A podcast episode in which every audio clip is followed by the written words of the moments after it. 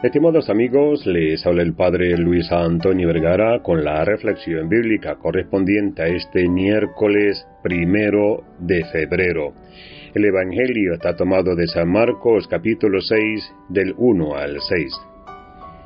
Esta lectura del Evangelio comienza cuando Jesús y sus discípulos regresan a casa, al lugar natal de Jesús. El sábado Jesús fue a la sinagoga y comenzó a enseñar. La gente que escuchaba a Jesús estaba asombrada.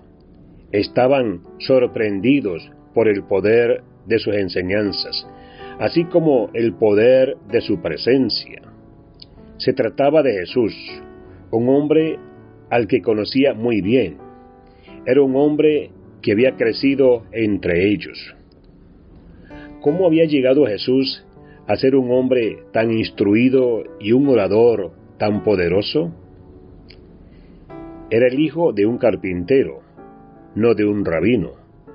Por eso mucha gente de la ciudad natal de Jesús desestimó a Jesús y a su mensaje y se negó a escucharle o a creer en él.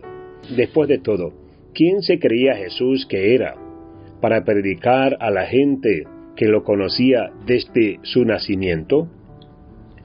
Jesús no se enfadó, más bien respondió a sus comentarios diciendo que un profeta no es honrado por la gente que lo conoce desde su nacimiento.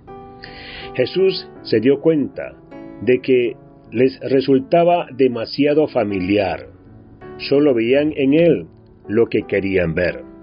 Por lo tanto, Jesús no pudo realizar grandes obras en su pueblo natal, ya que no tenían fe en él. A menudo es fácil descartar a las personas que mejor conocemos. Nos resultan tan familiares que normalmente las damos por sentadas y no vemos el crecimiento y la sabiduría que hay en ellas. Tómate un tiempo y piensa en las personas de tu vida. ¿Cuáles son sus dones? ¿Cómo comparten contigo su sabiduría, su amor y sus cuidados? ¿Aprecias su amor y sus cuidados, sus dones y sus talentos? ¿Les hace saber lo importante que son para ti? Hoy dedica tiempo a dar las gracias por las muchas personas que te quieren y se preocupan por ti.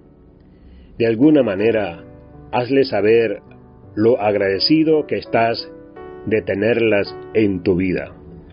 Ciertamente son un regalo para ti, igual que tú eres un regalo para ellas. Que Dios les bendiga a todos.